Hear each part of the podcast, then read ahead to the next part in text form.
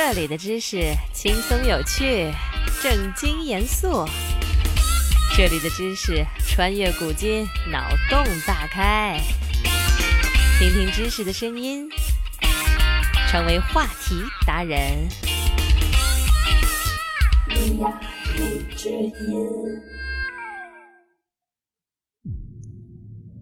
自古以来的宫廷斗争，从来都不是。平静如水，储君之争、皇后之争、后宫数位之权的斗争，你来我往，死于后宫斗争之中的人不计其数，含冤之人不在少数。故宫。作为两代皇宫含冤而死的政治斗争牺牲品，以及太监、宫女等等阴魂未散，五点之后阴气太重。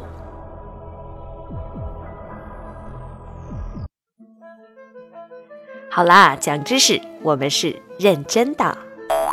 今天就来说说故宫。为什么下午四点多就早早的关门呢？印象中，我每次到北京几乎都会去一次故宫，所以至今都已经记不清去过多少次了。这所皇家宫殿厚重的历史气息，每次都会深深地吸引到我，让我不禁感慨：王朝更替，皇家威严。这所皇家宫殿乃是明清两代皇宫，是如今我国古代建筑现存规模最大、也是最完整的古代建筑，更是作为艺术博物馆收藏了无数离世珍宝，造型独特，气魄宏伟，不可谓不壮观。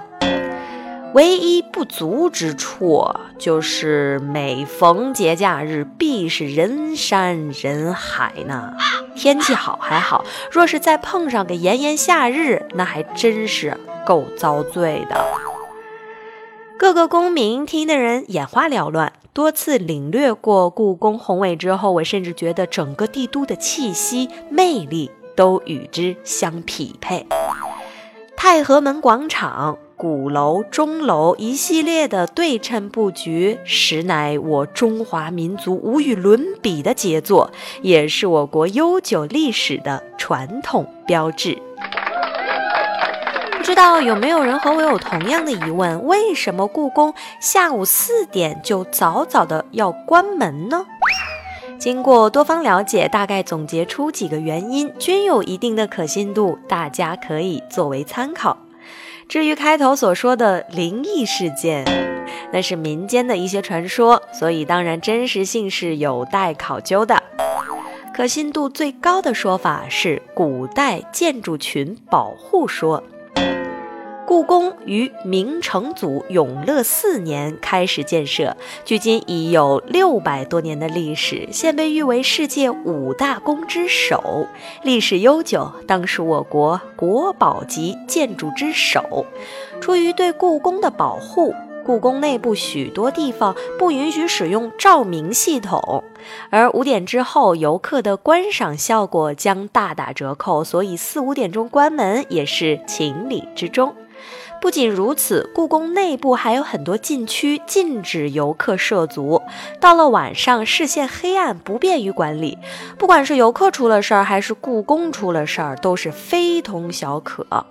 故宫内部收藏有大量珍贵文物，据官方统计，共有一百零五多万件，随便拿出来一件，可能都是无价之宝。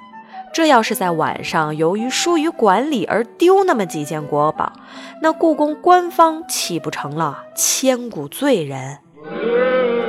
再一个说法呢，就是事业单位要下班儿。这个说法呢，确实让很多人哭笑不得。但仔细一想，还真的是个站得住脚的说法。人家故宫可是事业单位呢，准时上下班的。加上加班又没有加班费，还要冒更大的风险，换谁谁都不愿意呢。毕竟国之重地，工作失误可是要负重责的。最后分享给大家一个游玩故宫的小秘密。依据我这个外地人多次参观的经验，发现一个绝妙的方法：无论什么季节，如果你起得够早，就赶在上班之前抢到售票处的前排，拿到票之后，用百米冲刺的速度奔向宫门。过了检票口，你会发现这宫中只有你一人，空旷伟岸，尽情领略帝王之地。别有一番意境。